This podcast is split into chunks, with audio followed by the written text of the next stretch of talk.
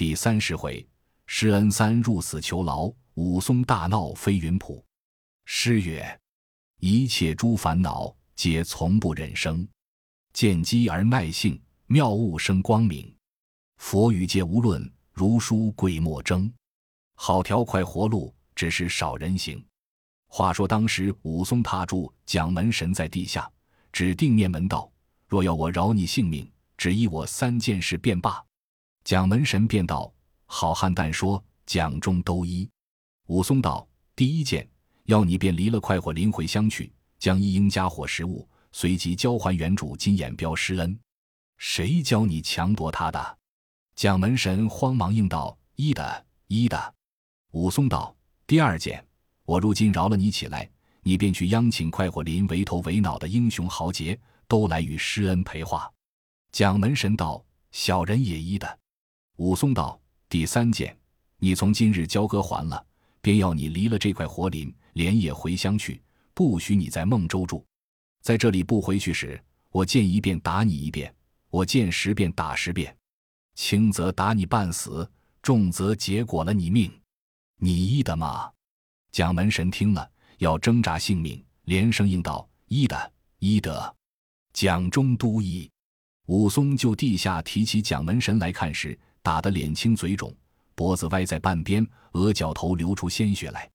武松指着蒋门神说道：“休言你这厮鸟蠢汉，景阳冈上那只大虫也只打三拳两脚，我兀自打死了。量你这个值得甚的，快交割还他！但迟了些个。”再试一顿，便一发结果了你这厮。蒋门神此时方才知是武松，只得诺诺连声告饶。正说之间，只见施恩早到，带领着三二十个悍勇军舰都来相帮。却见武松赢了蒋门神，不胜之喜，团团拥定武松。武松指着蒋门神道：“本主已自在这里了，你一面便搬，一面快去请人来陪话。”蒋门神答道：“好汉。”且请去店里坐地。武松带一行人都到店里看时，满地尽是酒浆。这两个鸟男女正在缸里扶墙摸壁扎针。那妇人方才从缸里爬得出来，头脸都吃磕破了，下半截淋淋漓漓都拖着酒浆。那几个伙家酒保走得不见影了。武松与众人入到店里坐下，喝道：“你等快收拾起身！”一面安排车子收拾行李，先送那妇人去了。一面叫不着伤的酒保去镇上请十数个围头的豪杰之士，都来店里替蒋门神与施恩陪话。尽把好酒开了，有的是暗酒，都摆列了桌面，请众人坐地。武松叫施恩在蒋门神上手坐定，个人面前放只大碗，叫酒保只顾筛来。酒至数碗，武松开话道：“众位高邻都在这里，小人武松自从阳谷县杀了人，配在这里。”闻听的人说道：“快活林这座酒店原是小使馆营造的乌鱼等项买卖，被这蒋门神以势豪强，公然夺了，白白的占了他的一饭。你众人休猜到是我的主人，我和他并无干涉。我从来只要打天下这等不明道德的人。我若路见不平，真乃拔刀相助，我便死了不怕。今日我本待把蒋家这厮一顿拳脚就打死，除了遗害。”且看你众高林面上全记下这厮一条性命，则今晚便叫他头外府去。若不离了此间，再撞见我时，景阳冈上大虫便是模样。众人才知道他是景阳冈打虎的五都头，都起身替蒋门神陪话道：“好汉息怒，叫他便搬了去，奉还本主。”那蒋门神吃他一下，那里敢再作声？施恩便点了家伙食物。交割了殿司，蒋门神羞惭满面，向谢了众人，自换了一辆车儿去了，就装了行李起身，不在话下。且说武松邀众高林，直吃得尽醉方休。至晚，众人散了，武松一觉直睡到次日晨牌方醒。却说施老管迎听的儿子施恩重罢的快活林酒店，自骑了马直来店里相谢武松，连日在店内饮酒作贺。快活林一境之人都知武松的德，那一个不来拜见武松？自此重整店面，开张酒肆。老管营自回安平寨理事。施恩使人打听蒋门神带了家小，不知去向。这里只顾自做买卖，且不去理他，就留武松在店里居住。自此，施恩的买卖比往常加增三五分利息。各店家并个赌方，对方家里备送闲钱来与施恩。施恩得武松争了这口气，把武松似爷娘一般敬重。施恩自此重霸的孟州道快活林不在话下。正是，恶人自有恶人磨，报了冤仇是若何？从此施恩心下喜，武松终日最严妥。荏苒光阴早过了一月之上，言微渐退，玉露生凉，金风去暑，已及深秋。有话极长，无话极短。当日施恩正和武松在店里闲坐说话，论些拳棒枪法。只见店门前两三个军汉牵着一匹马来店里询问主人道：“那个是打虎的武都头。”施恩却认得是孟州守御兵马都监张猛方衙内亲随人，施恩便向前问道：“你等寻武都头则甚？”那军汉说道：“奉都监相公君旨，闻知武都头是个好男子，特地差我们将马来取他。相公有军帖在此。”施恩看了，寻思道：“这张都监是我父亲的上司官，属他调遣。”今者武松又是配来的囚徒，亦属他管辖，只得教他去。施恩便对武松道：“兄长，这几位郎中是张都监相公处差来取你，他记着人牵马来，哥哥心下如何？”武松是个义勇之夫，终无计较，便道：“他既是娶我，只得走一遭，看他有甚话说。”随即换了衣裳金泽，带了个小伴当，上了马，一同众人投孟州城里来。到的张都监宅前，下了马，跟着那军汉直到厅前参见张都监。那张蒙方在厅上见了武松来，大喜道：“较劲前来相见。”武松到厅下拜了张都监，插手立在侧边。张都监便对武松道：“我闻知你是个大丈夫，男子汉，英雄无敌，敢与人同死同生。我帐前见缺嫩的一个人，不知你肯与我做亲，随提几人吗？”武松跪下称谢道：“小人是个牢城营内囚徒，若蒙恩相抬举，小人当以执鞭坠镫，服侍恩相。”张都监大喜，便叫取果和酒出来。张都监亲自赐了酒，叫武松吃得大醉，就前厅廊下收拾一间耳房与武松安歇。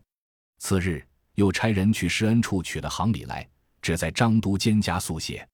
早晚都监相公不住地唤武松进后堂。与酒与食，放他穿房入户，把做亲人一般看待。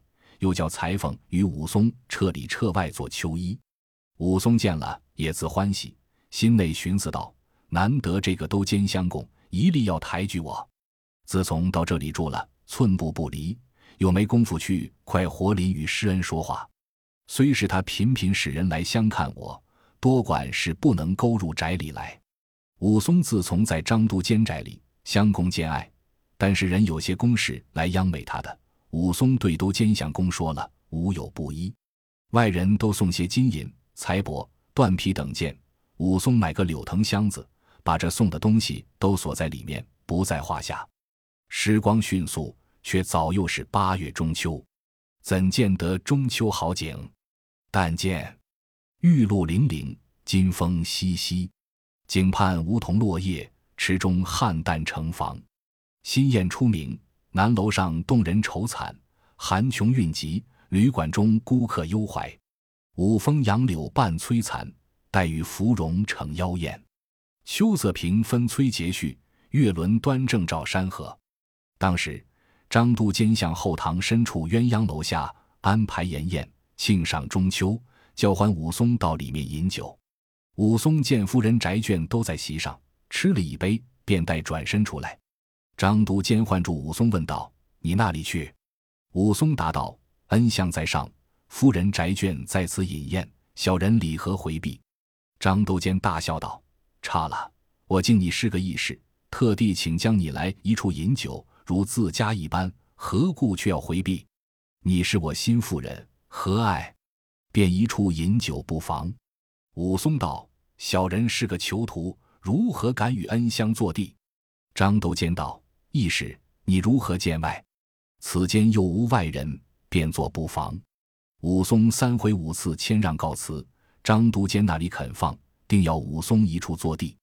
武松只得唱个五里诺，远远的斜着身坐了。张都监着丫鬟养娘斟酒，相劝一杯两盏。看看饮过五七杯酒，张都监叫台上果桌饮酒，又进了一两套。十次说些闲话，问了些枪法。张都监道：“大丈夫饮酒，何用小杯？叫取大银赏中斟酒与义士吃。”连珠剑劝了武松几盅。看看月明，光彩照入东窗。武松吃得半醉，却都忘了礼数，只顾痛饮。张都监叫唤一个心爱的养娘，叫做玉兰，出来唱曲。那玉兰生得如何？但见脸如莲萼，唇似樱桃，两弯眉画远山青，一对眼明秋水润。纤腰袅娜，绿罗裙掩映金莲，素体馨香，绛纱绣青龙玉笋。凤钗斜插龙云髻，象板高擎历代言。那张都监指着玉兰道：“这里别无外人，只有我心腹之人武都头在此。你可唱个中秋对月实景的曲儿，教我们听则个。”玉兰执着象板，向前各道个万福，顿开喉咙，唱一支东坡学士中秋水调歌。唱道是：“明月几时有？把酒问青天。”不知天上宫阙，今夕是何年？我欲乘风归去，只恐琼楼玉宇，高处不胜寒。起舞弄清影，何似在人间？高卷珠帘，低绮户，照无眠。不应有恨，何事长向别时圆？人有悲欢离合，月有阴晴圆缺，此事古难全。但愿人长久，万里共婵娟。这玉兰唱罢，放下象板，又各倒了一个万福，立在一边。张都监又道：“玉兰，你可把一巡酒。”这玉兰应了，便拿了一副劝杯，丫鬟斟酒，先递了相公，次劝了夫人，第三便劝武松饮酒。张都监叫斟满着，武松那里敢抬头，起身远远的接过酒来，唱了相公、夫人两个大诺，拿起酒来一饮而尽，便还了盏子。张都监指着玉兰，对武松道：“此女颇有些聪明伶俐，善知音律，极能针指。如你不嫌低微，数日之间择了良辰，将来与你做个妻室。”武松起身再拜道：“谅小人何者之人，怎敢忘恩向宅眷为妻？枉自折武松的草料。”张都监笑道：“我既出了此言，必要与你，你休推故祖。”我必不赴约。当时一连又饮了十数杯酒，约莫酒涌上来，恐怕失了礼节，便起身拜谢了相公夫人，出到厅前廊下房门前，开了门，觉到酒食在腹，未能便睡，去房里脱了衣裳，出下金泽，拿条烧棒来厅心里月明下十几回棒，打了几个轮头，仰面看天时，约有三更时分。武松进到房里，却待脱衣去睡。只听得后堂里一片声叫起有贼来，武松听得到，都监相公如此爱我，又把花枝也四个女儿许我，他后堂内里有贼，我如何不去救护？武松献琴，提了一条烧棒镜抢入后堂里来。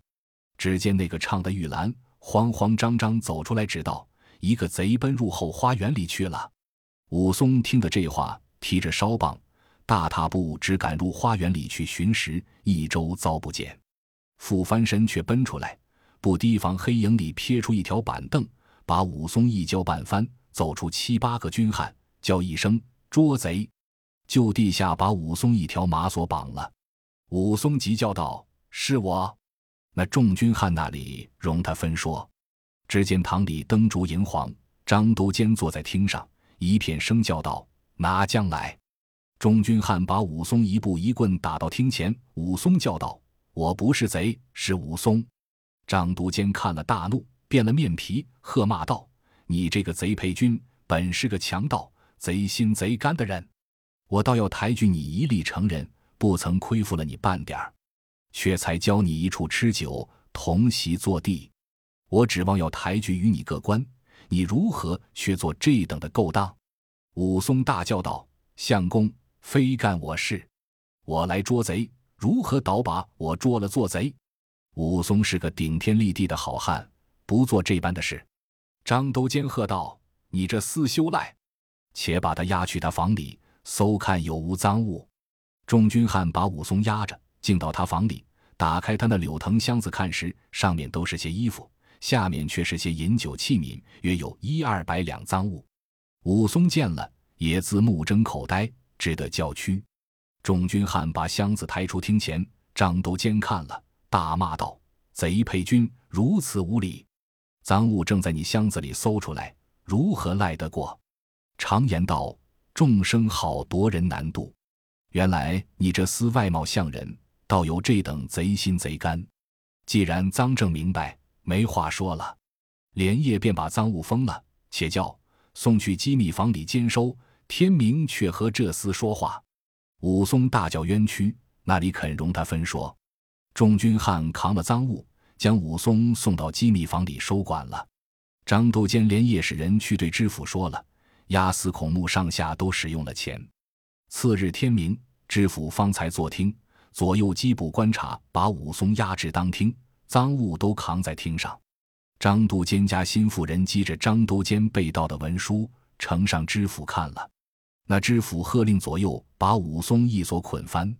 老子结疾，将一束问世玉具放在面前。武松却待开口分说。知府喝道：“这司原是远流配军，如何不做贼？一定是一时见财起意。既是赃证明白，休听这厮胡说，只顾与我加力打这厮。”那老子狱卒拿起劈头竹片，雨点的打下来。武松情知不是话头，只得去招坐。本月十五日，一时见本官衙内许多饮酒器皿，因而起意，至夜成事窃取入己，与了招状。知府道：“这厮正是见财起意，不必说了，且取家来定了监下。老子将过长家，把武松夹了，押下死囚牢里监禁了。”正是，都奸贪污众可揭，得人金帛受奸邪。假将歌女未婚配，却把忠良做贼拿。且说武松下在大牢里，寻思道：颇耐张都监的私安排这般圈套坑陷我，我若能勾正得性命出去时，却又理会。老子狱卒把武松压在大牢里，将他一双脚昼夜挟着，又把木钮定住双手，那里容他些松宽。话里却说施恩已有人报知此事，慌忙入城来和父亲商议。老管营道：“眼见的是张团练替蒋门神报仇，买主张都监却设出这条计策陷害武松，必然是他这人去上下都使了钱，受了人情贿赂。众人以此不由他分说，必然要害他性命。我如今寻思起来，他须不该死罪，只是买求两院押牢结疾便好。”可以存他性命，在外却又别做商议。施恩道：“见今当劳阶级姓康的和孩儿罪过的好，只得去求美他如何？”老管营道：“他是为你吃官司，你不去救他，更待何时？”施恩将了一二百两银子，竟投康结疾，却在牢未回。施恩叫他夹着人去牢里说之。不多时，康结疾归来，与施恩相见。施恩把上件事一一告诉了一遍。康节吉答道：“不瞒兄长说，此一件事，皆是张都监和张团练两个同姓结义做弟兄。见今蒋门神躲在张团练家里，却央张团练买主这张都监，商量设出这条计来。一应上下之人都是蒋门神用贿赂，我们都接了他钱。厅上知府一力与他做主，定要结果武松性命。只有当案一个叶孔目不肯。”因此不敢害他，这人忠直仗义，不肯要害平人，亦不贪爱金宝。只有他不肯要钱，以此武松还不吃亏。今听师兄所说了，牢中之事尽是我自维持。如今便去宽他，今后不教他吃半点苦。你却快央人去，只买叶孔目，要求他早断出去，便可救得他性命。施恩取一百两银子与康杰吉，康杰吉那里肯受。再三推辞，方才收了。施恩相别出门来，进回营里，又寻一个和叶孔目之气的人，送一百两银子与他，只求早早紧急决断。那叶孔目已知武松是个好汉，亦自有心周全他，已把那文案做得活着，只被这知府受了张都监贿赂嘱托，不肯从轻看来。武松窃取人才，又不得死罪，因此互相言哀，只要老李谋他性命。近来又得了这一百两银子，一直是曲线武松，却把这文案都改得轻了，进出豁了武松，只待献满决断。有诗为证。赃礼纷纷聚要金，公然白日受黄金。悉听孔目心如水，海内青莲波得音。且说施恩于次日安排了许多酒馔，甚是齐备，来央康节集引领，直进大牢里看视武松，见面送饭。此时武松已自得康节集看去，将这行径都放宽了。施恩又取三二十两银子，分表与众小老子，取九十叫武松吃了。施恩附耳低言道：“这场官司明明是都监替蒋门神报仇，陷害哥哥。你且宽心，不要忧念。我已央人和叶孔目说通了，甚有周全你的好意。且待县满断绝你出去，却在理会。”此时武松的松宽了，已有越狱之心。听得施恩说罢，却放了那片心。施恩在牢里安慰了武松，归到营中。过了两日。施恩再备些酒食钱财，又央康节集引领入牢里与武松说话，相见了，将酒食管带，又分掉了些零碎银子与众人做酒钱。回归家来，又央每人上下去使用，催攒打点文书。过了数日，施恩再备了酒肉，做了几件衣裳，在央康节集维持，相引将来牢里请众人吃酒，买球看去武松，叫他更换了些衣服，吃了酒食。出入情蜀，一连数日，施恩来了大牢里三次，却不提防被张团练家新妇人见了，回去报知。那张团练便去对张都监说了其事，张都监却在使人送金帛来与知府，就说于此事。那知府是个赃官，接受了贿赂，便差人常常下牢里来查看，但见闲人便要拿问。施恩得知了，那里敢再去看去？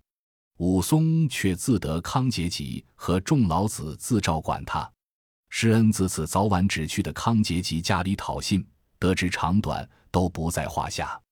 看看前后将及两月，有着当案夜孔目一力主张，知府出早晚说开就理。那知府方才知的张都监接受了蒋门神若干银子，通同张团练设计排陷武松，自心里想到：你倒赚了银两，教我与你害人。因此心都懒了，不来管看。挨到六十日限满，牢中取出武松，当听开了家。当按叶孔目读了招状，定拟下罪名，几章二十，赐配恩州牢城，原道赃物给还本主。张都监只得着家人当官领了赃物，当听把武松断了二十几丈，赐了金印，取一面七斤半铁叶盘头夹定了，押一纸公文。差两个撞见工人防送武松，限了十日要起身。那两个工人领了牒文，押解了武松出孟州衙门便行。有诗为证：孔目推降秉至公，武松垂死又疏通。今朝远戍恩州去，并草萋萋遇暖风。且说叶孔目从公拟断，绝配了武松。原来武松吃断棒之时，却得老管营使钱通了。叶孔目又看去他。知府一知他被陷害，不十分来打中，因此断得棒轻。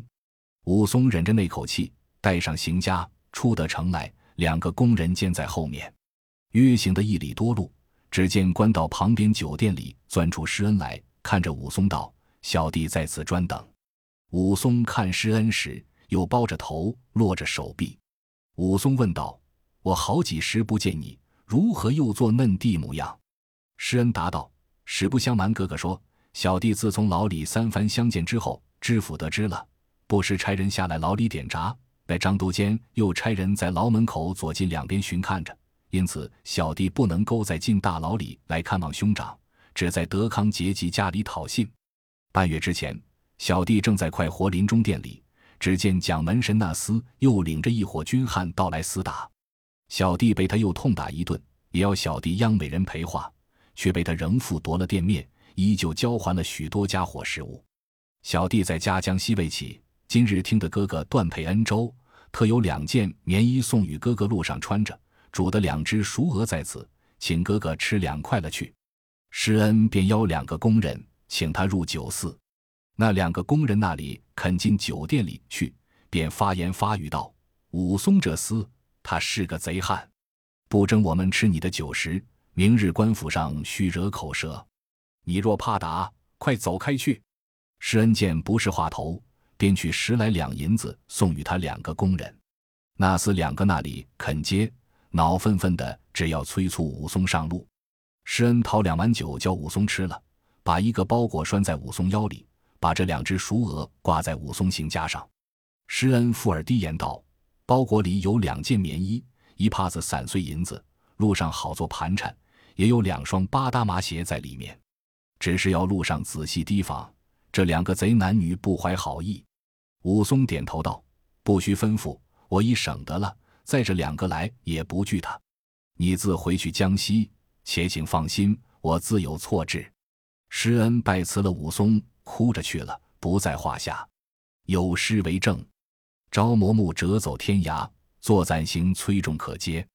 多谢施恩深馈送，冷冷意气时堪夸。”武松和两个工人上路，行不数里之上，两个工人悄悄的商议道：“不见那两个来。”武松听了，自暗暗的寻思，冷笑道：“没你娘鸟性！”那厮道来扑附老爷，武松右手却持钉住在行枷上，左手却散着。武松就加上取下那熟鹅来，只顾自吃，也不睬那两个工人。又行了一二里路，再把这只熟鹅出来，右手扯着，把左手撕来，只顾自吃。行不过五里路，把这两只熟鹅都吃尽了。约莫离城也有八九里多路，只见前面路边先有两个人。提着坡刀，各挎口腰刀，先在那里等候。见了工人监押武松到来，便帮着做一路走。武松又见这两个工人与那两个提朴刀的挤眉弄眼，打些暗号。武松早缩见，自瞧了八分尴尬，只安在肚里，却且只做不见。又走不过数里多路，只见前面来到一处寂寂荡荡鱼浦，四面都是野港阔河。五个人行至浦边。一条阔板桥，一座牌楼，上有牌额，写着“道飞云浦”三字。武松见了，假意问道：“这里地名唤作什么去处？”两个工人应道：“你又不眼瞎，须见桥边牌额上写道‘飞云浦’。”武松学住道：“我要静守则个。”那一个工人走近一步，却被武松叫声下去，一飞脚早踢中，翻筋斗踢下水里去。这一个急待转身，武松右脚早起，扑通的也踢下水里去。那两个提朴刀的汉子往桥下便走。武松喝一声：“那里去！”把夹子一扭，折作两半个，扯开封皮，将来撇在水里，赶将下桥来。那两个仙子惊倒了一个，武松奔上前去，往那一个走的后心上只一拳打翻，便夺过坡刀来，说上几朴刀，死在地上。却转身回来，这个才正得起，正待要走，武松追着，劈头揪住，喝道：“你这厮是说，我便饶你性命。”那人道：“小人两个是蒋门神徒弟，今被师傅和张团练定计，使小人两个来相帮防送工人，一处来害好汉。”武松道：“你师傅蒋门神今在何处？”那人道：“小人临来时。”和张团练都在张都监家里后堂鸳鸯楼上吃酒，专等小人回报。武松道：“原来嫩弟却饶你不得。”手起刀落，也把这人杀了，解下他腰刀来，捡好的带了一把，将两个尸首都窜在铺里。又怕那两个工人不死，提起坡刀，每人身上搠了几朴刀，立在桥上看了一回，思量道：“虽然杀了这四个贼男女。”不杀的张都监、张团练、蒋门神如何出的这口恨气？提着坡刀踌躇了半晌，一个念头，竟奔回孟州城里来。不是这个武松投孟州城里来要杀张都监，有分教花堂深处，诗横听市街前，红烛光中，血满彩楼阁内，轰动乾坤，大闹寰宇。正是两只大虫分胜败，一双恶兽并输赢。毕竟武松再奔回孟州城里来，怎的结末？且听下回分解。